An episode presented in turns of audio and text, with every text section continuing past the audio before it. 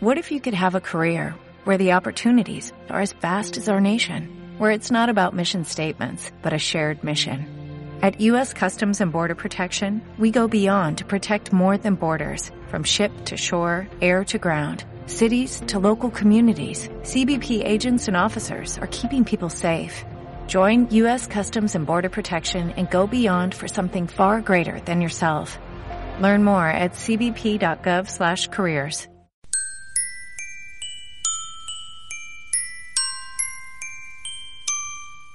Muy buenas, mi nombre es Rocío Muñoz y hoy es jueves 24 de diciembre de 2020, lo que quiere decir que hoy es Nochebuena y además que es nuestro vigésimo quinto programa de cine. Si andas buscando planes para estas atípicas navidades, quédate al otro lado porque te vamos a dar varias ideas, pero primero recibe un abrazo desde lejos y arrancamos. He visto cosas que vosotros no creeríais. Cine en serio. Con Ivo Delgado, Rocío Muñoz, Unai Gallego y Miguel Ángel Tomás.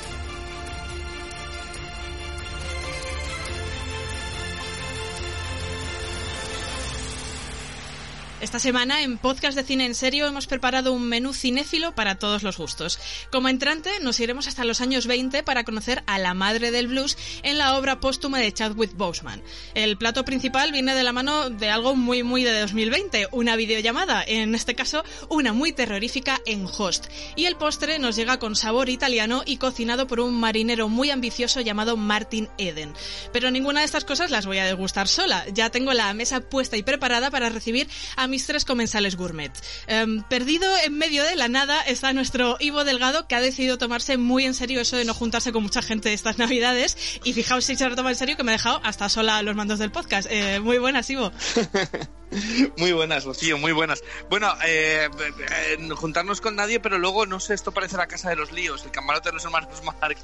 Eh, así que si oís algún ruido y demás, es porque, bueno, porque ya se va acercando la Navidad y todo el mundo está viniendo a dejar regalos debajo del árbol, porque como no nos podemos juntar, pues nos juntamos todos antes. Todos estos, todos estos sentidos que le están pasando a todo el mundo también me están pasando a, a, mí. Así que nada, muy buena. Bueno, espero que todos los ruidos que escuchemos sean eso y no tenga que ver con una de las películas que vamos a comentar luego. Eh, en Toledo tenemos a Unai, nuestro ratatouille de lo trash y los cómics, y el tipo de persona que en vez de programar Benur o La Pasión de Cristo en Navidades pondría un ciclo especial de Nicolas Cage. Muy buenas, Unai, ¿qué tal? Muy buenas.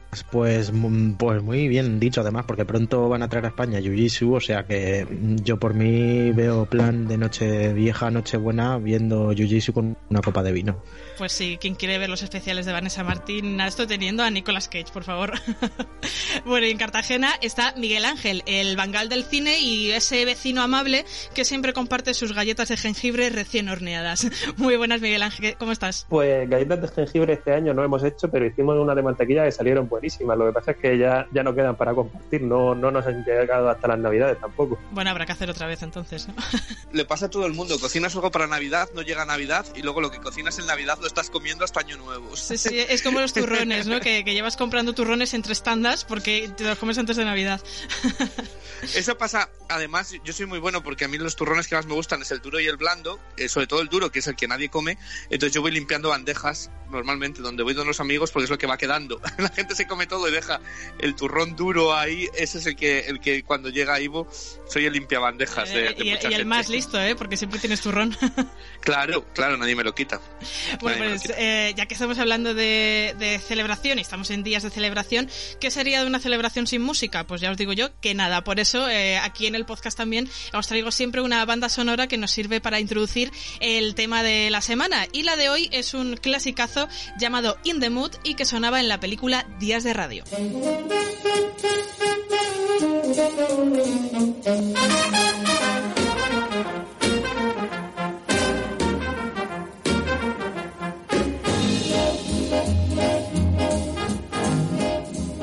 apasionante mundo de la radio ha tenido más de un hacer con el mundo del cine, como en este Días de Radio, donde una familia vivía permanentemente pegada a su transistor, escuchando pues, la música del momento, seriales, noticiarios, lo que se terciara, y haciendo de su experiencia al otro lado de este pequeño aparato uno de los elementos protagonistas de la cinta de Woody Allen. Pero no es el único ejemplo que se nos podría venir a la mente. A mí se me ocurren también pues La Guerra de los Mundos, Good Morning Vietnam, o uno incluso de este mismo año eh, llamado The Bust of Night, y donde la radio también tiene un papel fundamental.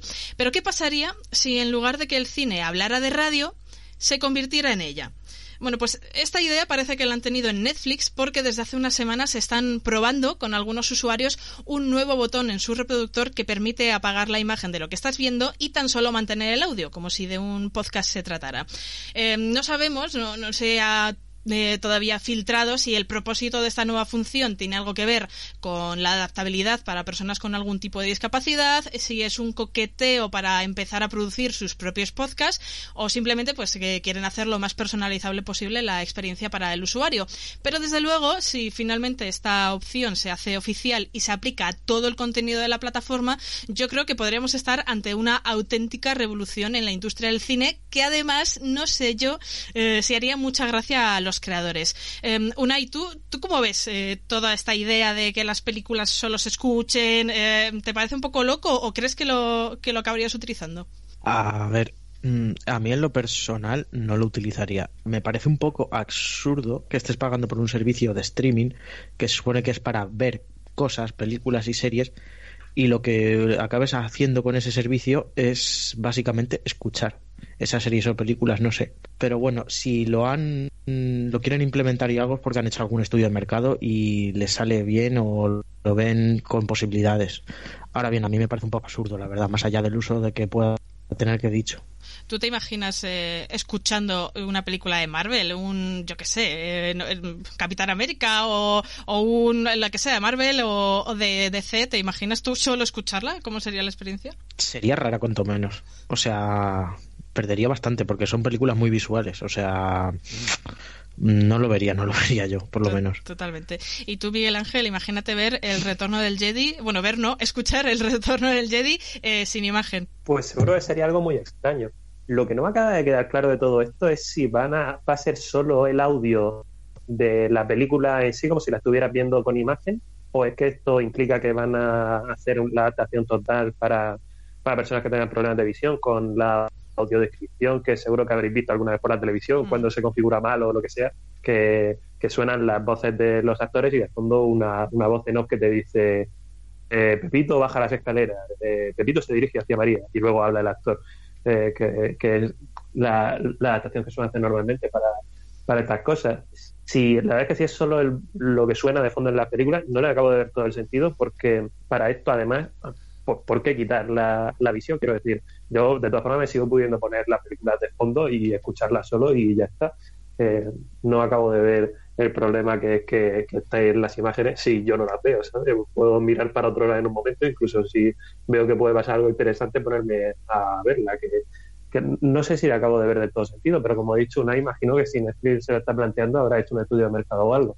Eso sí, entendería que quien ha hecho una película para ser vista la pongan en Netflix para que la gente la vea y de pronto se encuentra con que la gente la está escuchando. Ahí es donde viene un poco el conflicto. En un principio esta funcionalidad eh, la han aplicado con alguna serie eh, por ahora y creo, eh, hasta donde se sabe, que no viene una audiodescripción como tú propones. O sea, que es simplemente pues como si apagas la pantalla y ya está, ¿no? Y te limitas a escuchar. Pero claro, es que ya más allá de, de dar esa accesibilidad a personas con, con, problemas de visión o lo que sea, que me parecería estupendo, que creo que Movistar sí que tiene un, un sistema así, eh, yo lo que pienso es, ¿van a adaptar absolutamente todo lo de la plataforma, incluso las que no son originales de Netflix, a este modo? Eh, y si no es así, mm, ¿cómo, o sea, yo creo que es, cambias la experiencia por completo porque, porque hay muchas películas donde la, la, imagen tiene más peso casi que el diálogo. No sé tú, Ivo, cómo, cómo ves este invento yo lo que creo es que estamos en una sociedad ahora que es bastante mm, urgente, sobre todo con las,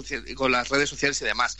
Estrenan una serie y, y, de repente te levantas, es la una de la tarde y dices, bueno, voy a ver el primer capítulo y ya hay alguien en Twitter que está, ya me he visto los 10 capítulos enteros, no sé cuántos y tal. Y dices, ¿qué quieres? ¿Una medalla? Pero la gente, joder, como, o sea, como qué campeón y demás. Y creo que ese es el problema, que la gente no tiene la paciencia, eh, el pozo suficiente para sentarse a verlo. Entonces, a lo mejor tienen cosas que hacer o les gusta estar en el móvil y dicen, venga, pues solamente lo escucho. Es triste, pero yo lo he visto, ¿eh? eh no se me olvidará un viaje que vine en avión, una chica estaba continuamente con el, el iPad dándole dos veces para saltar 15 segundos, solamente para escuchar los diálogos y cuando se iban en coche o algo, lo iba saltando todo para, para ver un capítulo de 40 minutos eh, en 10. Dices, pero relájate, disfruta, disfruta la experiencia, que nadie te obliga a ver absolutamente todo lo que hay que ver. Es decir, apunta la recomendación y ya la verás, ¿no? Eh, si no te da tiempo. Entonces yo creo que eso es, eso es lo que la gente quiere, eh, ponerse la serie mientras a lo mejor se van a clase o se van a trabajar y demás, y así siguen escuchando el capítulo sin necesidad de verlo lo cual, eh, claro, eh, te pierdes un montón y no tiene ningún ningún sentido, pero, pero yo creo que es la sociedad hacia donde vamos. Y decís de escuchar la otra cosa, de, ponerte a escuchar Marvel o demás, bueno, pero imaginaos la de First Cow, o, que arde, ¿sabes? Sin ver la imagen, o sea, eso es como escuchar el silencio, ¿no? Eh, entonces, para eso ya hay yo creo que hay podcast, creo que se está haciendo un gran trabajo además en audiolibros, que era otra de las eh, asignaturas pendientes en España. Ahora mm, actrices de, cine como Leonor Watling está haciendo todos los libros de Harry Potter leídos en, distintas plataformas. Eh, entonces creo que se están haciendo cosas muy interesantes con material que no requiere la imagen porque a mí me parece absolutamente ridículo. Pero bueno, ya, ya cada cual, ¿no? Es como yo decía con las series, es decir, disfruta el producto, ¿no? Pero bueno, claro, viene lo que dice Rocío, muy bien dicho. ¿Qué es para el creador, no? Y si ya está habiendo creadores que están en contra de, pues, de que sus series se, se, emitan todas a la vez. Por ejemplo, Maquila Coel de Podría Destruirte es una de esas condiciones que ya puso a Netflix, que, que la estrenan semanalmente, y dijo que no, y bueno, no, no, no acabó en Netflix, acabó en HBO y BBC. Eh, por ello, eh, ¿qué va a pasar con un, un, producto cinematográfico? Que ya no solamente que lo vean en el móvil, eh, sino que que directamente no lo vean. o sea, es que. Bueno, es, que, es que ahora, eh, por parte de Netflix, es que ya no es que te puedan ver en un móvil y ya no es que ahora puedan solo oírte en el móvil, sino que no olvidemos que Netflix ya ha implementado oficialmente la velocidad de reproducción que lo puedes poner a 2x. Sí, que alguna, bueno, algunas series ganan, pero eh, ganan no, viéndolas, yo creo. Y yo creo que ese es el problema, ¿no? Creo que tampoco eh, es necesario tantísimo contenido constante y eh, la necesidad que a lo mejor las redes sociales imponen, o nosotros mismos, que vemos mucho cine y recomendamos, o series, la necesidad de la gente de tener que ver todo. Oye, mira, ve lo que te apetezca ver. Y si esta serie, por muy buena que sea, no te apetece, no la veas. No, no hace falta que la veas a, velocidad 2x mientras no la ves, la escuchas y estás a la vez eh, cuidando de tu sobrino. Es decir, tranquilízate cuando tengas un segundo, la ves y si no, pues apúntala y la ves en un año. Que, que ni que hubiéramos todos aquí descubierto Los Soprano de Wire mientras estaban en emisión. Es decir, que no pasa absolutamente nada. Sí, justamente yo leía un artículo el otro día que hablaba de esto y es que es verdad. O sea, y, ya no es tanto eh, pues lo que tú dices, ¿no? De que parece que la gente te mira de por encima del hombro porque ha visto más cosas que tú en, menos tiempo, sino que esa sensación hay veces que, nos genera ansiedad a nosotros mismos de decir, jolín, quiero ver esto, esto, esto y esto, pero es que si no lo veo ya, cuando yo lo quiera ver, nadie me va a seguir la conversación porque van a estar con otras cosas de ese momento, ¿no? Y te sientes como presionado. Yo es que estoy total, totalmente en la línea de Ivo. O sea, de hecho, es que no tiene nada malo. Y de hecho, cuando hay una serie de eventos, rollo como este año Dark o alguna cosa así, más pereza me da verlo. En plan de tienes que consumirlo ya, ya, ya, digo, pues no. Al final uno tiene que consumir las cosas como mejor le venga, como uno quiere. Y cuando te apetezca, te lo pide el cuerpo. Cuando disfrutes. Exactamente, justo iba a decir eso, justo pues para, para disfrutar, no porque te obliguen, porque en el fin de semana ya lo tienes que comentar sí o sí. Miguel Ángel. Sí, bueno, yo también iba un poco en la línea de que va a haber seguro quien haga contenido para Netflix diciendo una película audible cuando realmente esto ya lleva existiendo bastante tiempo. Yo sé, pues, se ha llamado radioteatro o, o como quieras llamarlo, ha tenido un montón de nombres distintos, creo yo, pero no, no deja de ser lo mismo. Lo que pasa es que en Netflix me recuerda un poco al caso de cuando estrenaron eh, la película esta de Black Mirror, la de Bandersnatch, creo que se llamaba. Sí.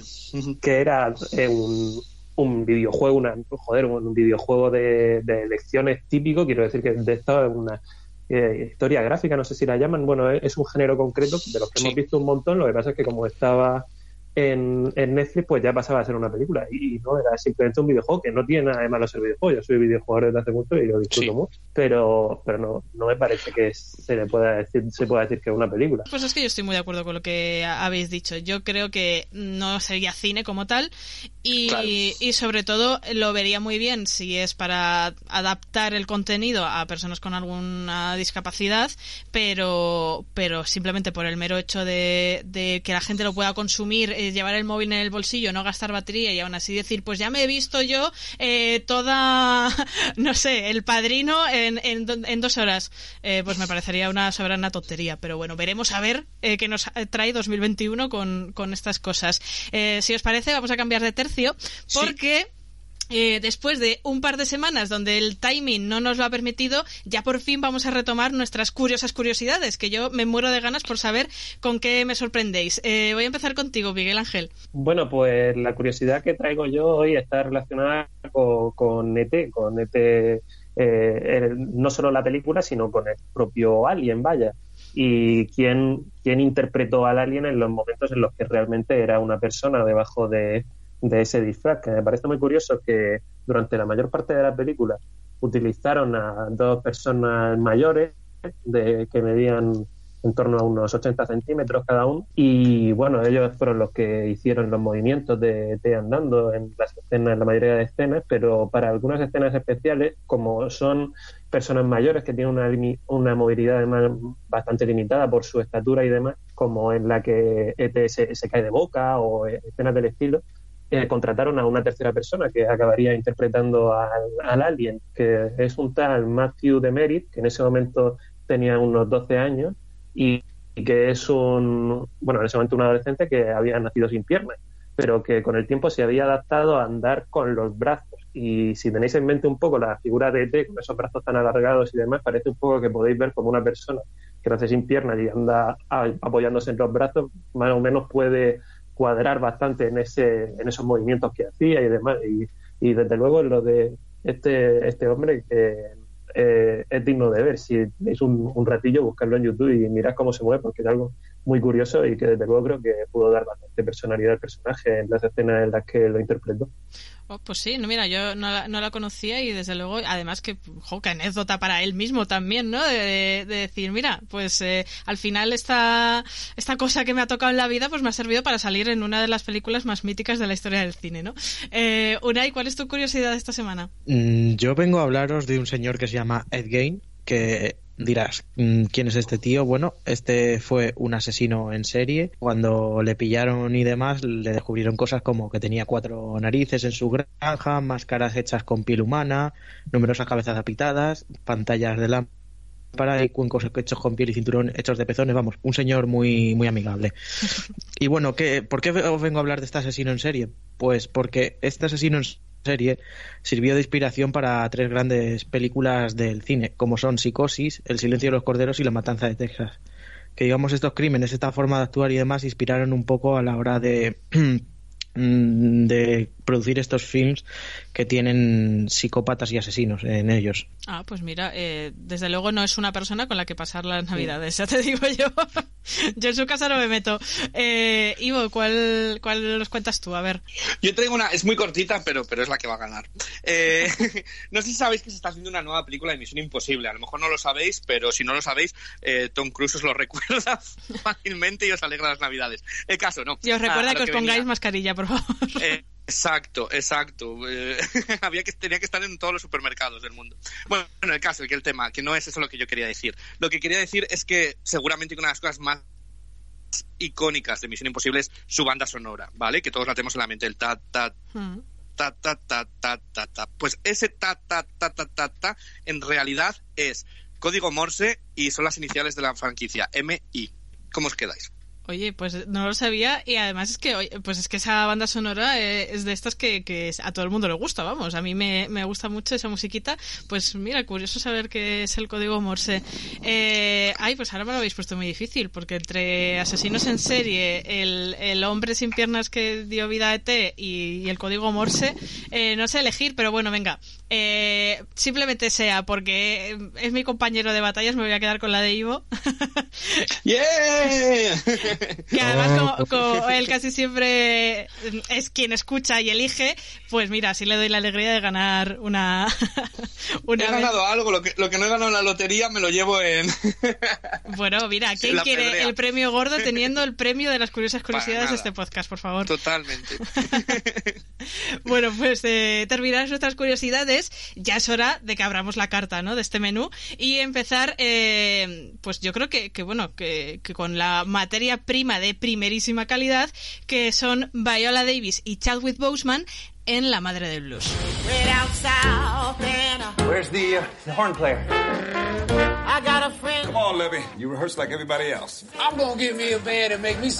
En La Madre del Blues nos enfrentaremos en un estudio del Chicago de los años 20 para asistir a la grabación del nuevo disco de Matt Rainey, una de las estrellas musicales del momento.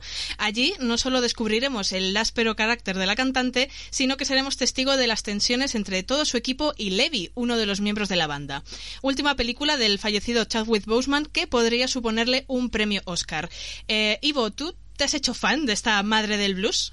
Yo me he hecho, yo me he hecho fan, eh, yo me he hecho fan, pero bueno, eh, por explicar un poco más, ampliar un poquito más lo que es este Matt Rains Black Bottom o La Reina del Blues. Es una obra de teatro, ¿vale? De August Wilson, eh, que también adaptó Fences hace muy poco, que también se notaba que era muy teatral, con la propia Viola Davis y Denzel Washington, que aquí es el productor de y ha querido llevar esta, esta historia y este homenaje a, a la reina del blues, ¿vale? entonces, es una cinta, para todo el que se nota que es un teatral. Creo que, podemos estar todos de acuerdo en que se nota hmm. que, eh, bueno, pues está rodada en pocos escenarios y eh, no dejan ese, ese, ese ambiente teatral.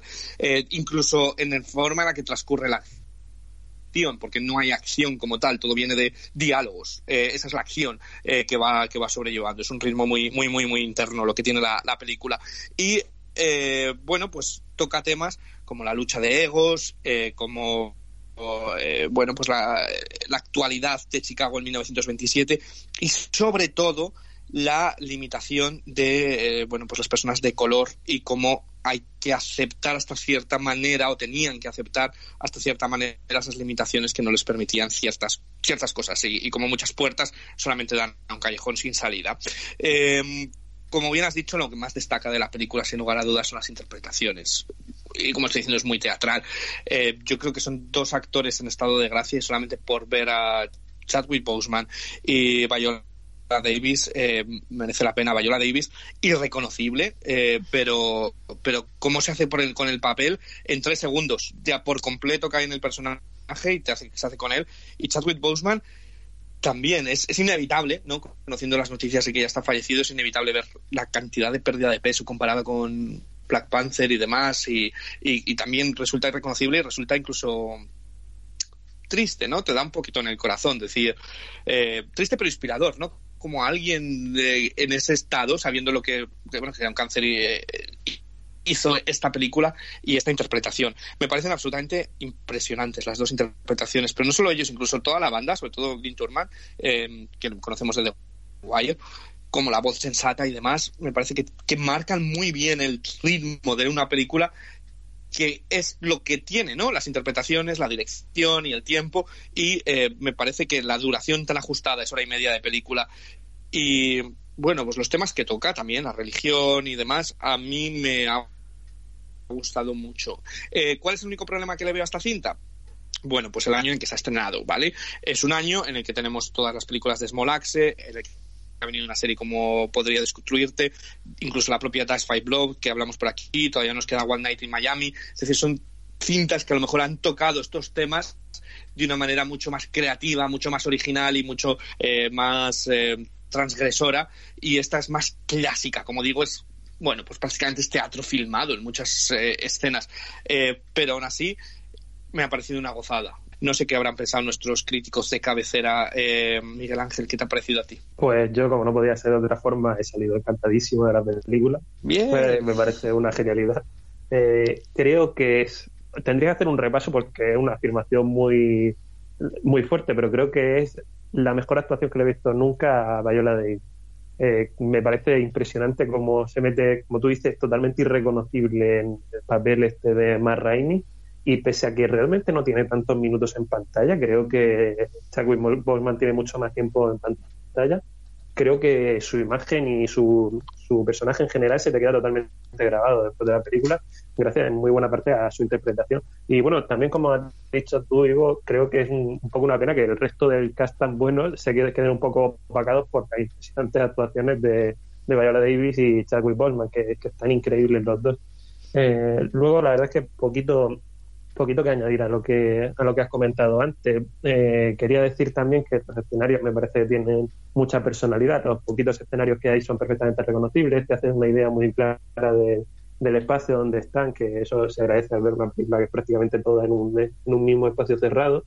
Y, y, bueno, y también quería destacar la música, que al final esto va de, de una cantante de, de, blues, en teoría, aunque luego no, no solo va de ella que me ha parecido bastante interesante. Creo que le da un punto eh, de originalidad a la película y creo que funciona bastante bien como nexo de todos los distintos temas que quiere tocar, como ya has comentado, desde la, política del tema racial a principios del siglo XX o, los propios temas religiosos o del, ego de los artistas. Estamos hablando últimamente mucho de, artistas con ego en, en las películas que estamos viendo y esta semana no es, no es ni siquiera la única película que habla del ego de un artista, pero bueno, yo creo que esta es la que trata con, de forma más certera y vamos, a mí me ha parecido una absoluta maravilla.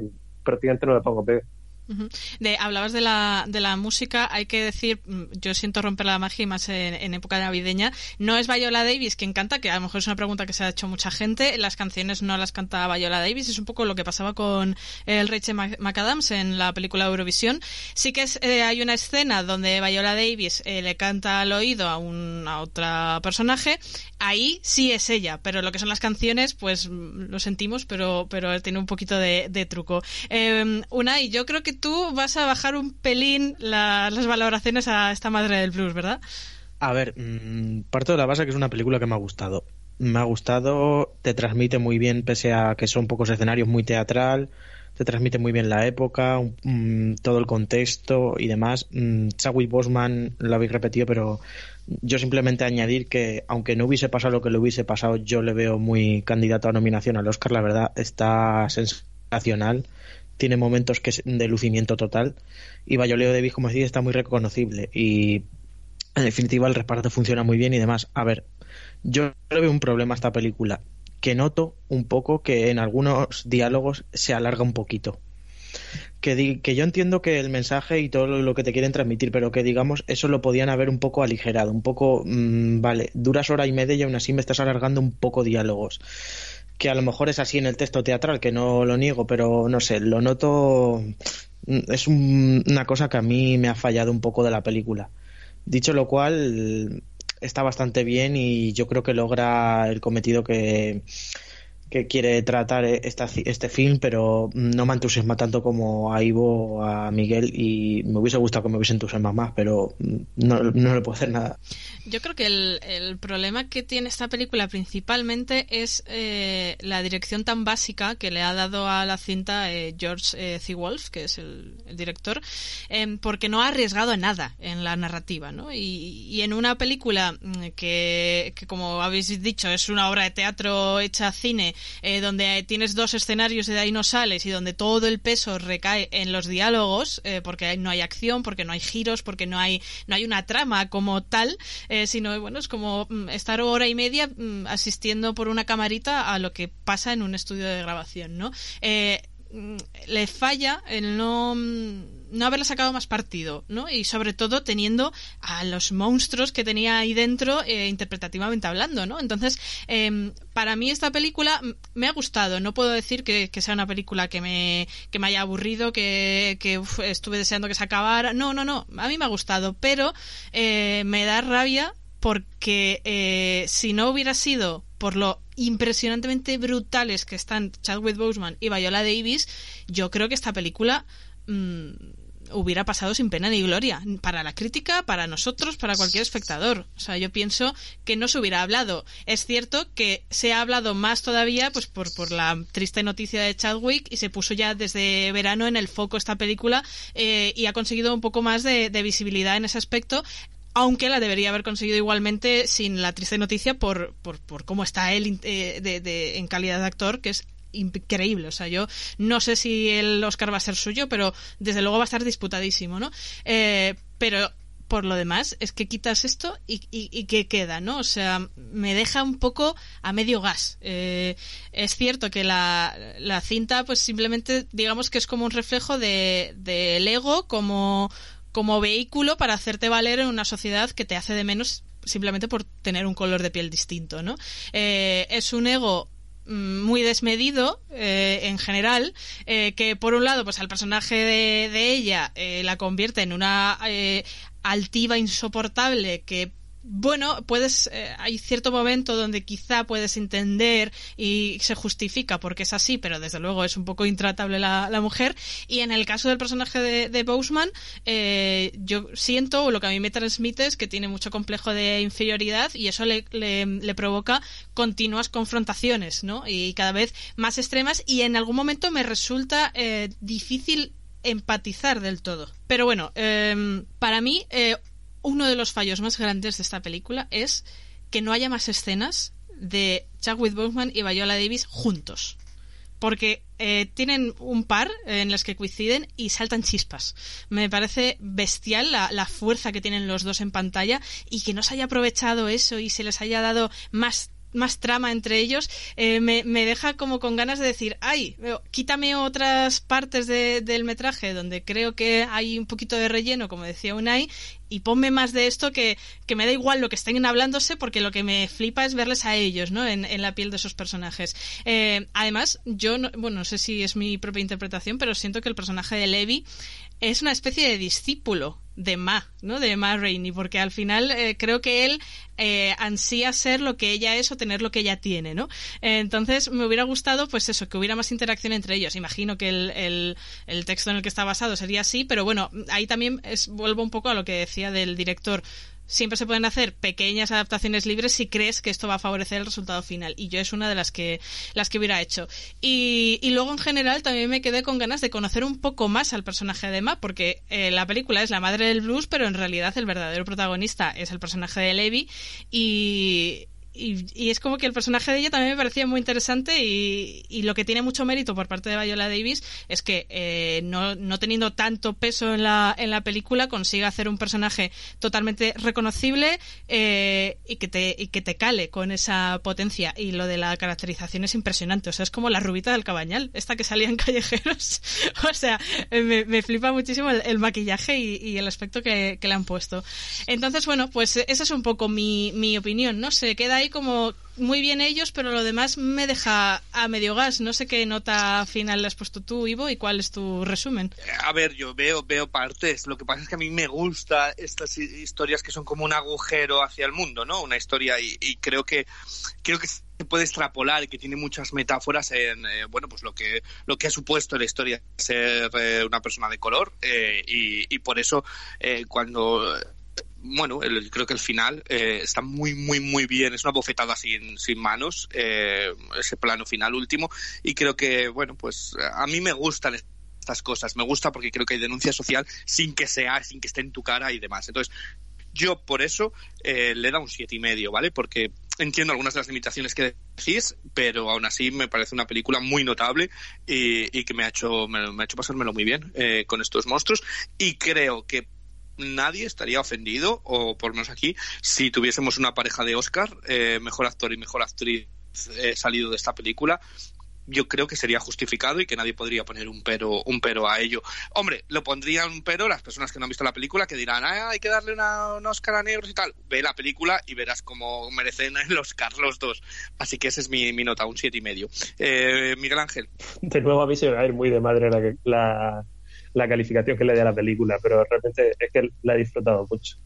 Quería decir también que a mí realmente las escenas en las que hay diálogos, incluso casi monólogos bastante largos, no se me han llegado a hacer aburridas porque realmente creo que lo que se cuenta en ellos es, es muy interesante. Entonces me he mantenido un nivel de atención muy alto durante toda la película. Y bueno, le voy a dar creo que un, un 9. Unai, eh, ¿tu, ¿tu, nota cuál, cuál es? Mm, yo le daría un 7. Me parece una buena película, pero es eso, le veo esas carencias, esos fallos Y a ver, mm, sobre todo en el tema de Oscar, no sé cómo será porque depende cómo lo presenten, porque como muchas veces es muy, muy jaleo todo esto, no sé si Viola irá principal o irá secundaria o Chadwick y viceversa.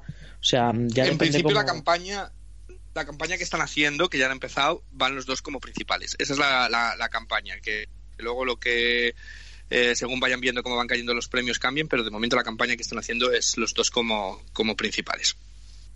Ah, vale, pues a ver entonces cómo se desarrolla, pero bueno, yo lo veo nominable, sin lugar a dudas. Pues eh, yo, eh, por supuesto, campaña a favor de que los dos se, se, cuelen ahí. Yo creo que lo de él es evidente que va a pasar, lo de ella confío en que también. Y mi nota, pues mira, soy la más bajita de todos, le he puesto un 6. Eh, sin ser mala película, pero bueno, mm, yo creo que se me queda ahí, en un, en un aprobado alto y ya está. Pero bueno, que todo el que quiera ver La Madre del Blues solo tiene que entrar a Netflix. Pero ojo, cuidado, no os equivoquéis de aplicación y acabéis entrando en Zoom como las protagonistas de nuestro siguiente estreno, Host. ¿Habías hecho ya algo parecido? Nunca había hecho esto a través de Zoom. Es obvio que no estamos presentes físicamente, pero eso no impide que los espíritus puedan comunicarse a través de Internet. No tiene por qué pasar Host, un grupo de seis amigas en pleno confinamiento, deciden hacer una sesión de espiritismo mediante videollamada con unas consecuencias bastante aterradoras que pondrán en peligro su supervivencia. Para muchos, una de las mejores y más originales películas de terror de los últimos tiempos. ¿Es para tanto este experimento, Ivo? Ya de primeras te digo, a mí me ha gustado mucho la película, ¿vale? Eh, por, ubicarla un poco, toda esta, toda esta película y cómo empezó eh, la película. Eh, empezó como una broma. El director cogió a sus amigos eh, en mitad del confinamiento y como todo el mundo usaba Zoom y FaceTime y estas cosas, pues él decidió gastar una broma y les dijo a sus amigos, oye, mira, oigo unos ruidos en el ático, ¿qué os parece si cojo el móvil, eh, os lo enseño y demás y no voy solo porque me da miedo estando solo? Entonces lo que hizo fue eso, pero editó el vídeo junto con el final de Rec, de la película española Rec, eh, para asustarles. Entonces cuando, cuando se lo puso, él grabó las reacciones de sus amigos, luego lo subió a internet, a YouTube, consiguió millones de, y millones de visitas. Y Shooter, una plataforma súper pequeña de aquí del Reino Unido, eh, que es un canal dentro de Amazon Prime dedicado al cine independiente de terror, le dijo, oye, te lo queremos comprar. ¿Tienes algo más? ¿Tienes una versión larga de ese vídeo que hiciste de la broma? Porque da verdadero miedo. Y él dijo, sí, claro, claro que la tengo. Entonces, de ahí vino la idea de hacer esta película, que como, como os digo, es una película que tiene una duración de 50 minutos, es decir, no es una película de cine. Se ha estrenado en los cines, se estrenó después de la pandemia porque tuvo tantísima revolución aquí en el Reino Unido que pusieron hasta un directo de preguntas y respuestas después con los directores y los actores para darle una duración que justificara pues el precio de la entrada.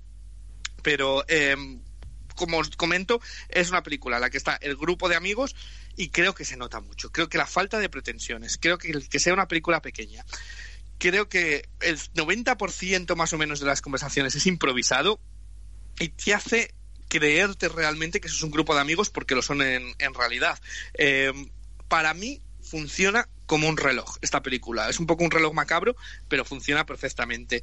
Creo que la tensión está muy bien construida, creo que los sustos están muy logrados y eh, creo que está muy bien confeccionada. Eh, esa es mi, mi, mi, mi, propuesta. Es como cuando te mandan un vídeo que dices, venga, sé que hay un susto al final, sé que hay un susto al final, sé que. Y hay el susto, pero te asusta. Pues esto es un poco así, ¿sabes?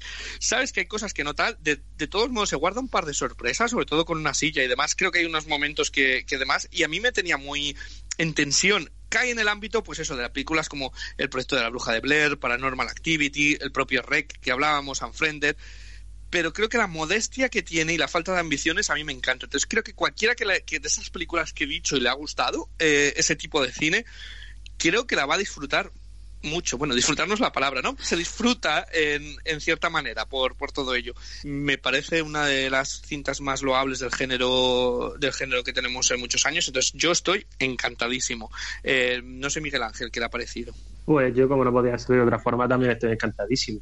No tenía ni idea, no tenía ni idea yo de nada de lo de la producción. Vamos, lo he estado flipando cuando tú has estado comentándolo antes, porque la verdad es que no en varios aspectos no me parecía una película tan amateur, o sea, se nota que no hay un, gasto en eh, económico demasiado grande, pero sobre todo por el tema de cómo está rodada y demás, pero aún así no, no te da un aire de algo cutre, realmente creo que lo que quieren contar se vale sobradamente con los medios que tienen y les funciona genial.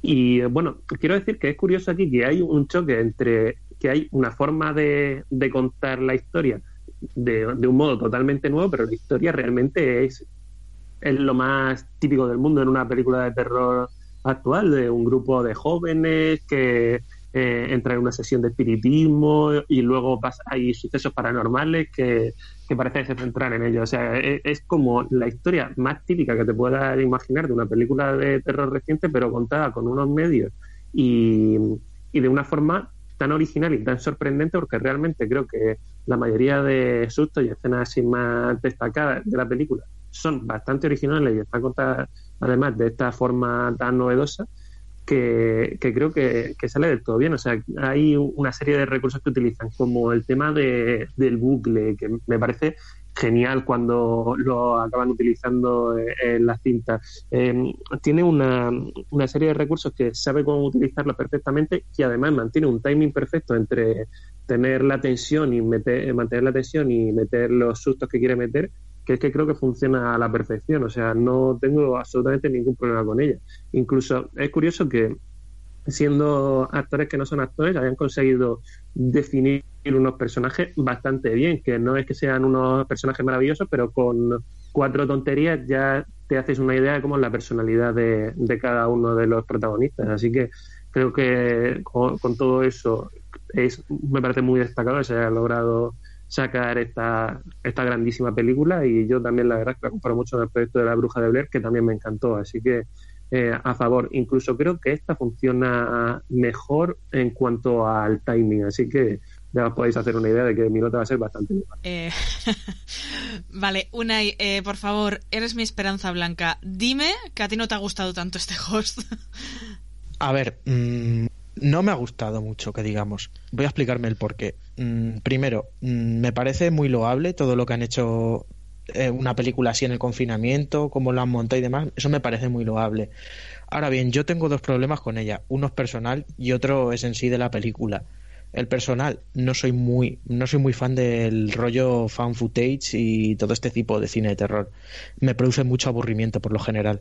Sé que es personal y sé que es cosa mía, pero eh, eh, lo siento decirlo. Y sobre todo que me parece muy típica. Eh, en general, los rollos de los sustos y demás es que, que, muy, como digo yo, es muy loable lo que han hecho, pero que a grandes rasgos me parece muy, muy, muy típica y no sé. Mm, más allá del tema de cómo la han rodado y demás, no creo que la vaya a recordar dentro de un tiempo. Mm, vale. Eh, yo me tengo que vengar de vosotros de una manera que mm, tengo hasta 2021 para pensar cómo lo hago. Pero eh, la venganza será terrible, os lo aviso. A ver, eh, yo ya decía la semana pasada, y creo que lo he dicho muchas veces a lo largo de estos 25 podcasts, que no me gustan las películas de este tipo de terror porque lo paso mal. Y efectivamente lo he pasado fatal viendo esta película. O sea, odio los sustos, odio el tema de espíritus, eh, me da yuyu y, y bueno, pues eh, gracias a Dios son 55 minutos porque si no creo que, que la acabo en la UCI. Eh, a ver, a ver. Yo lo primero, o sea, es que me siento un poco absurda pasándolo mal con estas películas cuando a su vez la película en sí me parece absurda, porque vamos a ver, pero ¿a quién se le ocurre la idea de hacer una Ouija por Zoom. Vamos a ver. O sea... Ay, pero yo no lo había pensado, pero ahora quiero. O sea, pero por me favor. parece genial. Me parece una idea maravillosa, sí. No, no es una idea maravillosa, es terrorífica, quiero decirte. O sea, estás, estás en pleno confinamiento, encerrado en tu casa, que encima la, la, mitad de los personajes están solos en sus casas. Y tu mejor plan para la cuarentena es decir, ay, pues voy a invocar espíritus, pero vamos a ver, o sea, ¿qué es para esto? que hagan compañía. es que... Para hacer bueno, en una compañía. sesión de espiritismo siempre viene bien alguien que esté recordando todo el rato esto es una mala idea y demás, así que vamos a estar esperándote, Rocío, para que te unas también, no te preocupes. Sí, por Ahora, pod- supuesto. Venga, apuntamos la idea. Ah, Deberíamos hacer una en pod- versión podcast. Venga, apunta, apunto la idea, ¿vale? Podcast de espiritismo. Eh, Venga, sí, sigue, Rocío. Sí, sí, yo, yo me uno junto a Mer, que seguro que también se viene del podcast Bueno. de series. pero bueno, que, que ya, ya aparte de, de que yo de entrada yo decía, pero vamos a ver, eh, cabezas huecas, ¿a quién se le ocurre? Eh, es cierto que es un, un, género que como no consumo demasiados, habré visto cinco o seis películas a lo largo de toda mi vida y ya me parecen muchas, eh, igual es que no lo sé juzgar eh, correctamente, ¿vale? Porque no estoy muy ducha en ello, pero es que a mí realmente me parece una película mala. O sea, eh, como película. Eso sí, eh, si lo que mm, se busca de este tipo de películas es que te acojone, pues entonces es una obra maestra, ¿vale? Pero como tal, eh, si yo no pasara miedo, eh, porque tuviera otra forma de pensar o porque fuera de estas valientes que dicen, esto es una tontería, eh, la película en sí está, es un cliché tras otro. O sea, yo veía muchísimas cosas que, que habiendo visto solo cinco o seis películas de este tipo, ya reconocía como habituales, ¿no? Entonces decía, vale, pues sí, está muy bien que sea por Zoom, está muy bien que dure poquito, eso la hace muy llevadera. O sea, en realidad se pasa muy rápida la película, pero mm, en sí, cinematográficamente hablando, pues no me aporta nada, ¿no? Entonces, eh, que está muy guay la historia que has contado tú, Ivo, de, de cómo sale esto. Me ha recordado un poquito a, los inicios de Paquita Salas, ¿no? Que hicieron un vídeo chorra para Instagram y se acabó siendo el éxito que ha sido, ¿no? Pues un poco parecido, eh, pero tampoco me parece lo súper original del planeta porque hemos visto eliminado, hemos visto Open Windows, hemos visto Searching, donde se utiliza el recurso de, de una pantalla de ordenador y de que sucedan cosas eh, a través de ello. Entonces, eh, bueno, pues es original, pero no, no tiene más eh, tampoco para decirle, oh Dios mío, que has inventado algo nuevo, ¿no? entonces, a mí hay muchas cosas que me parecían tan ridículas que no sé ni por qué me asustaban. Sí que reconozco que como lo estaba pasando mal, pues intenté no meterme al 100% en la película. Yo era como que miraba una escena, quitaba la vista 10 segundos, miraba y volvía a quitar la vista para, para no meterme mucho en el, en el ambiente. Eh, entonces, a lo mejor me, perdí algún detalle o algo que, que, le pueda subir mi nota, pero eh, sí que creo, y, y, esto no sabía yo que, que las eh, protagonistas eran las amigas del director, y me parece un meritazo porque yo ya iba a decir que lo que más me ha gustado son las interpretaciones. Y el hecho de que sea gente eh, no eh, actriz profesional me parece que le suma un plus muy positivo porque me parece muy difícil el el meterte también en tu papel cuando no deja de estar cada uno en su en su casa eh, con su conexión que no hay una interacción física que eh, llegar a tener eh, o tú sentir ese terror cuando encima estás tú ahí solo fingiéndolo delante de la pantalla pues me parece me parece mm, digno de, alabanza al 100% y en ese sentido pues oye mira. Pero por lo demás, pues bueno, si a la gente le gusta pasar miedo, por supuesto que se vayan a verla, yo lo recomiendo, está, está muy bien conseguido el, el acojone y desde luego no vais a volver a conectaros a una videollamada por Zoom con vuestros amigos en la vida, ya os lo digo. Así que bueno, eh, mi nota sé que no va a ser muy alta porque no puede serlo, pero la tuya, Ivo, ¿cuál es? Pues eh, yo lo, lo que dices es que yo creo creo que la película funciona tan bien, creo que los, incluso los efectos visuales están tan creativamente tocados, eh, como decía Miguel Ángel, ese bucle y demás, creo que esas cosas están tan bien pensadas. Y los que nos gusta este cine, por ejemplo, Paranormal Activity es Paranormal Unactivity, eh, de, de, verdad, eh, creo que aquí te dan más y no te venden humo, que yo no le puedo dar menos que un 9. Fíjate, eh, y creo que es, es crea la creatividad que han demostrado al hacer, al hacer esto, aunque aunque sea lo mismo, pero creo que lo han llevado a terrenos eh, novedosos. Me gustó mucho pasarlo tan mal con la película, la verdad. Miguel Ángel. Pues yo es que creo que también, también voy a acabar dándole un 9. Eso me parece algo muy novedoso. Y respecto a lo que ha dicho Rocío de pasarlo mal, yo la verdad es que las películas de terror lo paso mal y lo paso bien. Sobre todo Claro. lo paso mal cuando he acabado de verla y me toca cerrar los ojos e intentar dormir. Pero durante lo que es la película lo suelo pasar muy bien. Así que a veces me compensa más y a veces menos, pero en general, bueno, pues me las veo y, y luego ya tocará sufrir.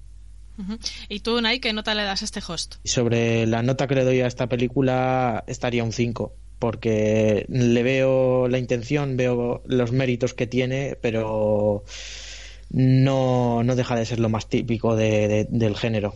Así que no le puedo dar más nota, por desgracia. Vale, pues yo... Eh, es que me vais a matar, pero yo es que le he puesto un ¡Bú! 5. Le he puesto un 5 Bueno. porque la apruebo, porque creo que está bien, eh, para lo que busca está bien, pero como, como- yo es que lo he pasado mal, es que no podía, o sea, yo cada vez que pasaba mirando la pantalla más de dos minutos seguidos me empezaba a angustiar e- y, era como, ay, ay, ay, qué malo estoy pasando, que acabe esto ya. Claro, claro. Entonces, Rocío, lo que tienes que hacer es volvértela a poner de noche, Sí. eh, sola, en casa, en el ordenador. Yo creo que esta noche buena es el mejor momento. es el mejor. ¿Qué plan, qué, qué plan mejor tienes? ¿Es esto o el mensaje navideño del rey? ¿Cuál te va a dar más miedo? De verdad, o sea, elige, elige. ¿Cuál me apetece ver menos? Pues también ahí está la cosa. Eh, no, no sé. Bueno, le doy el 5 porque la, hay que aprobarla, pero mm, no es mi película predilecta, no, no puedo valorarla mejor. Eh, de todas maneras, pues todo el que quiera disfrutar, sufrir o al menos eh, asegurarse pasar una noche en vela, como casi le ocurre a Miguel Ángel con este host, tendréis que acudir a vuestra sala de cine más cercana, al igual que para ver lo que nos tienen que contar desde Nápoles en Martin Eden. Lo que escribes no se venderá. Y nunca nos casaremos ni seremos una familia. ¿Debo avergonzarme de escribir sobre esto? En Martin Eden conoceremos pues a Martin Eden, un marinero de clase baja que por cosas del destino conocerá a una chica burguesa de la que se enamorará y por quien decidirá aficionarse a la lectura y empezar a formarse con la intención de llegar a ser escritor profesional. Ganadora en el Festival de Sevilla a Mejor Película y en el de Venecia a Mejor Actor, ¿merece la pena acompañar a Martin en su viaje por el tiempo, Ivo? A ver, pues eh, sí, yo tengo mucho, tengo mucho que contar, ¿vale? Porque eh, acabé de verla ayer por la noche y la review que he hecho son tres páginas que la tengo que empezar a editar porque tengo mucho, mucho que pensar y a lo mejor ese es un problema a la hora de dar mi crítica, ¿vale? Creo que es una película que funciona mejor reposada que recién vista. Pero bueno, voy a contarlo. Está basada este Martin Eden en una novela eh, de Jack London Jack London es eh, el escritor de Colmillo Blanco o Call of the Wild, que lo hemos tenido este año con Harrison Ford. Es americano y este es uno de sus trabajos menos conocido y la novela, de hecho, estaba toda basada en América. Entonces aquí el director lo que decía Rocío antes de a la hora de adaptar, aquí se la ha llevado todo por completo y creo que se siente muy italiana la película, o sea que, ha hecho un grandísimo trabajo a la hora de, darle ese, ese, aire. Como bien decías, es un marinero que salva a un niño rico eh, entonces le lleva a su casa y ahí conoce a, su hermana y tienen él se queda enamorado de ella y ella igual, en cierta manera, de él, aunque la familia, bueno, no le deja de ver como un hombre pobre, pero ella también le ve como uno de menos y entonces esa es esa motivación que a él le lleva a bueno pues a querer empezar a leer a querer eh, continuar sus estudios y querer ser un escritor no entonces es una película muy artística. Me parece muy, muy, muy bella, creo que esa es la palabra, pero roza mucho lo pretencioso. Hay incluso las películas se va mezclando con eh, pasajes de otras películas, con imágenes de archivo, incluso imágenes de archivo falsas. Eh, entonces es, es interesante de ver y exige mucho al espectador. Y me explico. Para ser una película tan inteligente, eh, como digo, pretenciosa, toca a muchos autores, incluso desde Baudelaire a muchos eh, grandes filósofos y demás. Me parece que primero caen en muchos clichés. El de los pobres son felices, los ricos son snobs que miran por encima del hombro, eh, que tiene mucho miedo de que su hija acabe con un don nadie, entonces el que lucha por educarse, ganarse el respeto siempre de la familia. Es tan cliché que es la trama de The Greatest Showman, ¿vale? Eh, de otra manera, ¿no? Pero, pero incluso para, para querer ir de ese aire de esto es la película más inteligente del año, luego dices, bueno, en realidad el argumento es el de Grandes Esperanzas de Dickens, o sea, que, que, que has caído en, en, algunas cosas. Y, y luego, eh, a mí me parece que cae en el fallo de lo que la película critica. Creo que tiene tanto alrededor, tanta pretenciosidad, tanto Fellini, tanto neorrealismo italiano, tanta referencia, tanto eh, socialismo, individualismo, eh, comunismo y tanta, tanto eh, que no puedes dejar de pensar que eres demasiado tonto para ver la película. entonces lo que critica, que es que haya gente que mira por encima del hombre y demás, yo creo que acaba cayendo, porque al final yo estaba como, pues me faltan conocimientos. Y, y, bueno, pues puede ser yo, ¿eh? ¿eh? que soy tonto, que tengo en mi mesilla el, eh, las condiciones de la clase obrera en la Inglaterra del siglo XIX de, de Engels, que lo voy leyendo a, o sea, que, que, es un tema que estoy bastante metido, pero me notaba muchas veces como, bueno, pues estoy un poco perdido en lo que está, en lo que está diciendo. Entonces, tiene matices muy bellos, ¿vale? Me gusta que sea una película río de estas de, de las películas de antes, que un protagonista va pasando y le van pasando distintas cosas. Tiene algo de soñador, de mm, la película, de no suscribirse una idea. Eh, me parece que tiene cosas muy bien puestas, pero eh, me falla en eso y yo creo que a lo mejor la debería dejar reposar, ¿no? Eh, entonces eh, me ha pasado como con la película de Peter, como películas que dices, no, lo que estás criticando lo estás haciendo, entonces me estás dejando fuera. Lo que sí que destaco es la interpretación masculina que ganó además eh, en Venecia. Se me olvidado apuntar el nombre de, es un nombre súper italiano, entonces no me voy a atrever más que acaba en Luca Marinelli. Marinelli, algo algo así. entonces, bueno, pues es una película que me gusta porque me parece que eleva el cine a arte y creo que trata constantemente de hacer creativo desde el punto de que no se no se suscribe a una época. Creo que, que juega muy bien en, en tratar todo lo que es el concepto político y social de Italia. Es, que fíjate todo lo que estoy diciendo, ¿eh? Em, pero eh, me parece demasiado inabarcable en algunos momentos, en algunos fragmentos, y eh, me parece que es una película que se disfruta más después de haberla visto que mientras la estás viendo. No sé qué opinión tiene Miguel Ángel. Quiero escucharos. Yo, yo tengo cierta duda con algunas de las cosas que has dicho. En general, estoy de acuerdo con tu opinión. Creo que exige mucho al espectador, pero creo que también le premia bastante en ocasiones. Eh, lo primero es que es una película que mantiene un ritmo muy bueno, ayudado sobre todo por la actuación protagonista, claro, y, que tiene un, nivel de, pasión y de emoción en cada, en cada diálogo más o menos largo que, creo que te lleva muy fácilmente hasta el final de la película y que las exigencias de la película, con los conocimientos previos que pueda tener, son más un complemento que otra cosa, porque creo que la película eh, en sí ya funciona por sí misma. Es verdad que, seguramente si supiera, si tuviera más nociones de alguna de las cosas que se tratan en la película, podría quizá haber entrado mejor en algunas conversaciones o, haber entendido mejor algunas de las cosas que trata de contar, pero en líneas generales creo que no deja de quedar claro un hilo principal de la película. Y tiene imágenes muy bonitas, tiene esa interpretación masculina que lleva a la película en volandas totalmente. Tengo también alguna pega con la película, pero creo que van en otra dirección. La primera es que la película es tan apasionada y todas las escenas de diálogos que tengan cierta duración son tan tan intensas que creo que acaba agotando un poco, porque al final mantener ese ritmo de intensidad tan alto, yo salgo un poco cansado y, eso puede hacer que mi nivel de atención baje un poco y es una película que una de las cosas que te exige es precisamente un nivel de atención muy alto. Y la segunda cosa que quería destacar que no me ha acabado de convencer del todo es en la parte, cuando se acerca el, tercer acto de la película, hay un, un pequeño salto temporal, bueno, realmente no sé de cuánto tiempo, hay un salto temporal en la película en la que el protagonista, en mi opinión, cambia demasiado. No, eh, esa evolución se acaba viendo como, como un bache que, que, no conocemos y que creo que sería fundamental para que la, el final de la película, que aunque tiene bastante impacto de por sí, fuera aún más impactante y funcionara mejor. Bueno, y a ti este Martin Eden, ¿qué, te ha parecido, Unai? Pues ha sido una agradable sorpresa, la verdad. Eh, es la película que más me ha gustado esta semana. No esperaba de ella, la verdad, porque digo, veo la historia, veo la duración mm, y digo, uff, me echa un poquito para atrás, pero sorprendentemente es una película que se hace muy amena, se me pasó volando.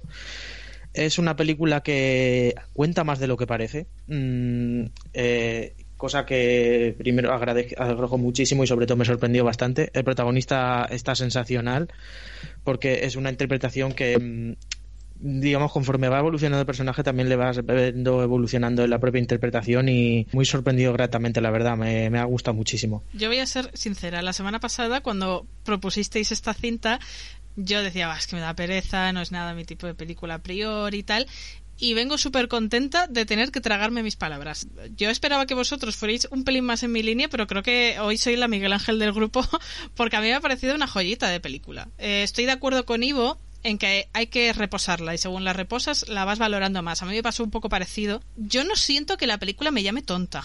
Es cierto que toca muchas cosas. Yo, de hecho, lo, primero que os dije cuando la acabé fue, voy al guion, eh, ¿cuánto hay para rascar? ¿no? Porque, eh, bueno, es que yo pienso que podríamos hacer perfectamente un podcast entero hablando no solo de la película en sí, sino de todas las inquietudes sociales, filosóficas, políticas, humanas que, evoca y que temas que, trata y que, te apetecería conversar sobre ello y, analizar.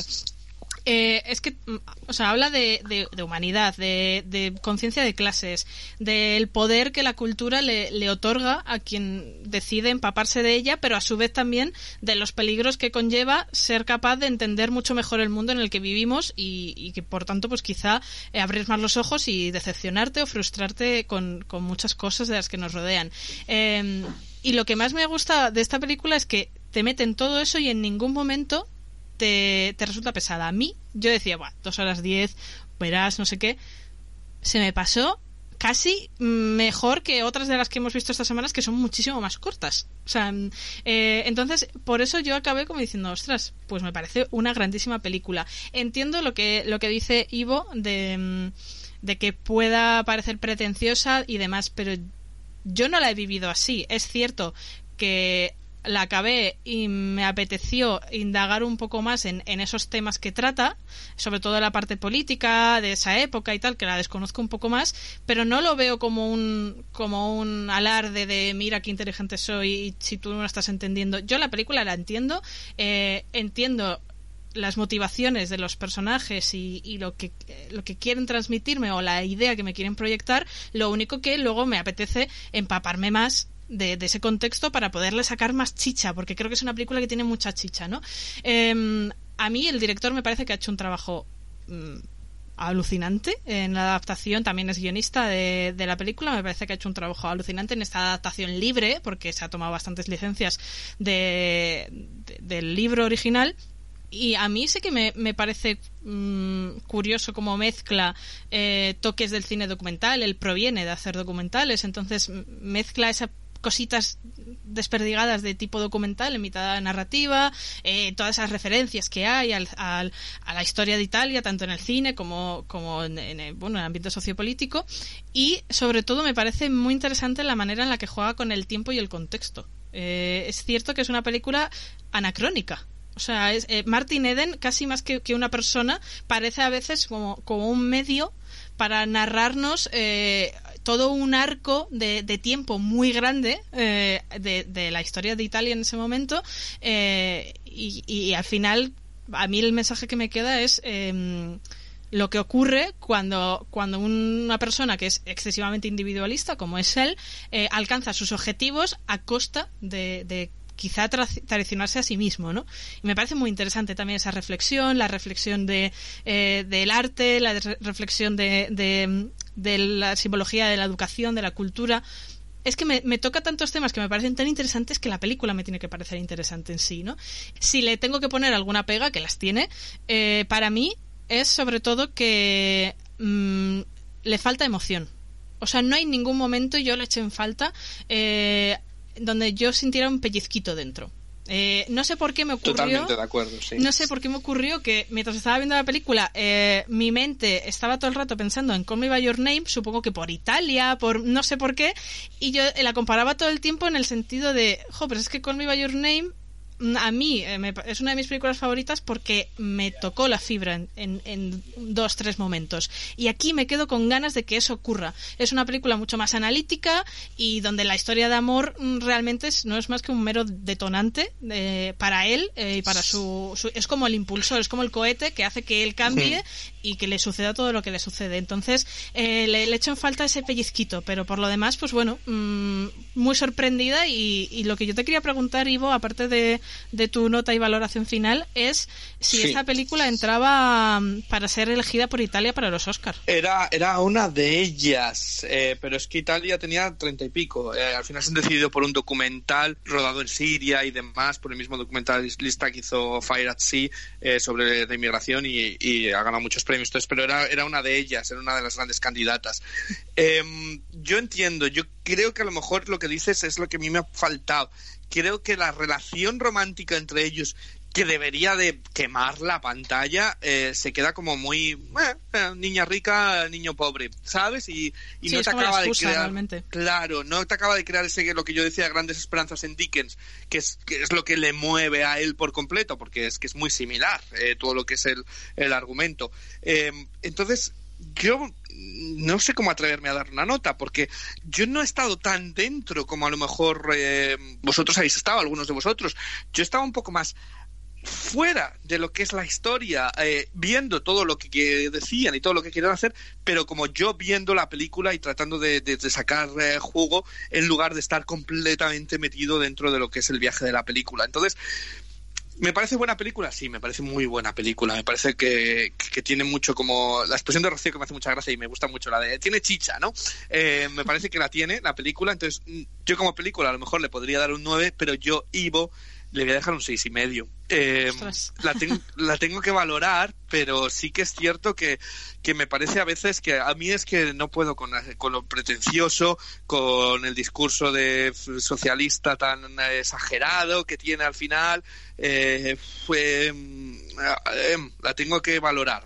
no sé, Miguel Ángel. Yo sí que creo que he conseguido entrar más, más en esta película. Estoy de acuerdo con Rocío también en que creo que la película no me llama especialmente tonto eh, me hace ver que hay cosas que, no sé, que quizá me podrían interesar, pero creo que no te las exige totalmente para, para seguir la trama principal. Al final te acaba compensando de alguna forma con estas escenas tan, tan intensas y a la vez tan bonitas que te va eh, proporcionando la película a lo largo de su duración y que me parece de nuevo una muy buena película. ¿Y tu nota es?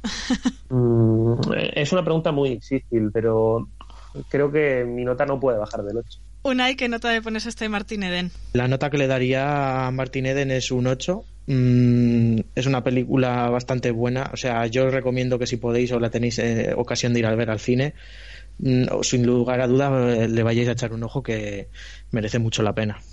Pues yo le voy a poner un ocho y medio. Mm, ¿Quién me lo iba a decir hace una semana?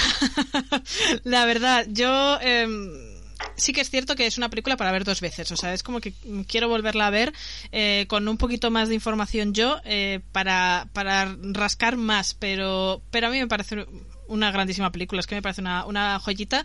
Eh, y, pienso que no hay que mm, darle tanta importancia a todos los temas que quiere tocar, sino a el camino que hace él el personaje a través de esos temas y cómo le van afectando y cómo eh, pues, su ambición eh, acaba siendo yo creo que, que pues, su mayor castigo en general, ¿no? Y bueno, me parece muy, muy interesante, así que yo le dejo ese, ese ocho y medio.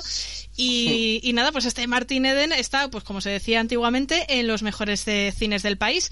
Pero antes de, despedir nuestro programa, eh, vamos a hacer lo que hicimos la semana pasada. Vamos a debatir en directo los estrenos que traeremos la semana que viene, que además pues es el último podcast del año. Y madre mía, qué programa nos espera, ¿no, Ivo? Totalmente, parece que ha sacado toda la artillería de cara a Navidad. O sea, que, el que tenga días ahora libres y diga qué aburrimiento, porque además, como muchas familias que no se pueden juntar y demás, pues, pues puede echar de buen cine. Eh, por supuesto, Wonder Woman es uno de los estrenos que, bueno, ya están las salas de cine pero también sale en Video On Demand. Soul, que es la nueva de Pixar, también se estrena en eh, Apple no, Apple no, Disney Plus, Disney Plus, Sin, sin Plus además, o sea, solamente para todo el que tenga la plataforma tiene la nueva película de Pixar.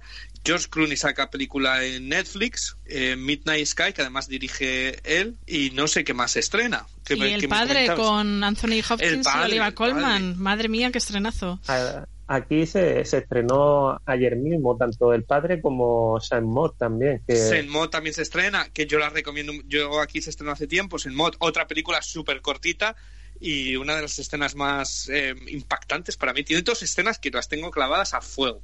Eh, pues hay mucho donde, donde elegir, la verdad. Bueno, de estrenos. Eh, cogemos uno cada uno y, tiramos para adelante. Mm, venga, como queráis. Yo os dejo. Yo he dicho lo que hay, os dejo que para que no sea luego yo, luego yo. Hombre, a mí me gustaría que Rocío viese al mod.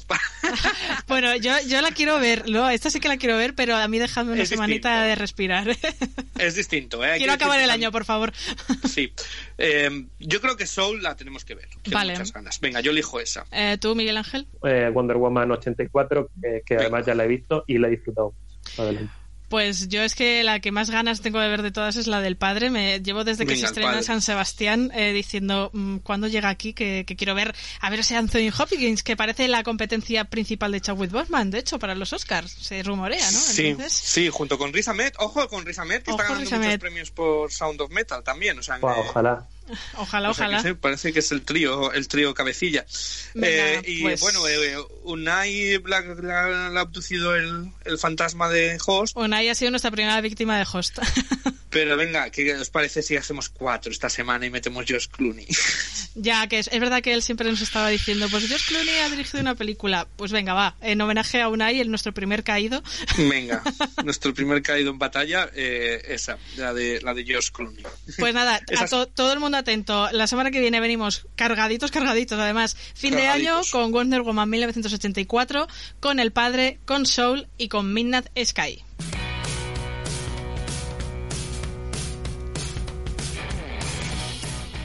Pues esto es todo, amigos. Espero que os haya dejado buen sabor de boca nuestro menú premium que ha venido hasta con palomitas y refresco, no os quejaréis.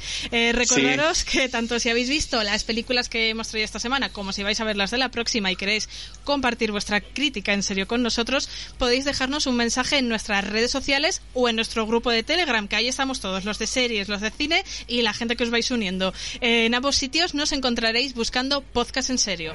Sí.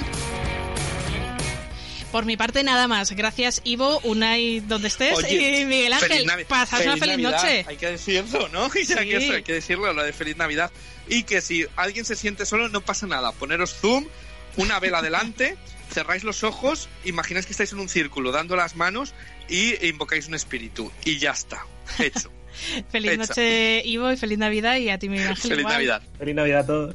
Y nada, y a ti que estás al otro lado escuchándonos, pues nada, que nos volvemos a escuchar en siete días y vamos pasando lista. Así que no faltes, ni juegues al Zoom, ni hagas nada de esto. ¡Feliz Navidad!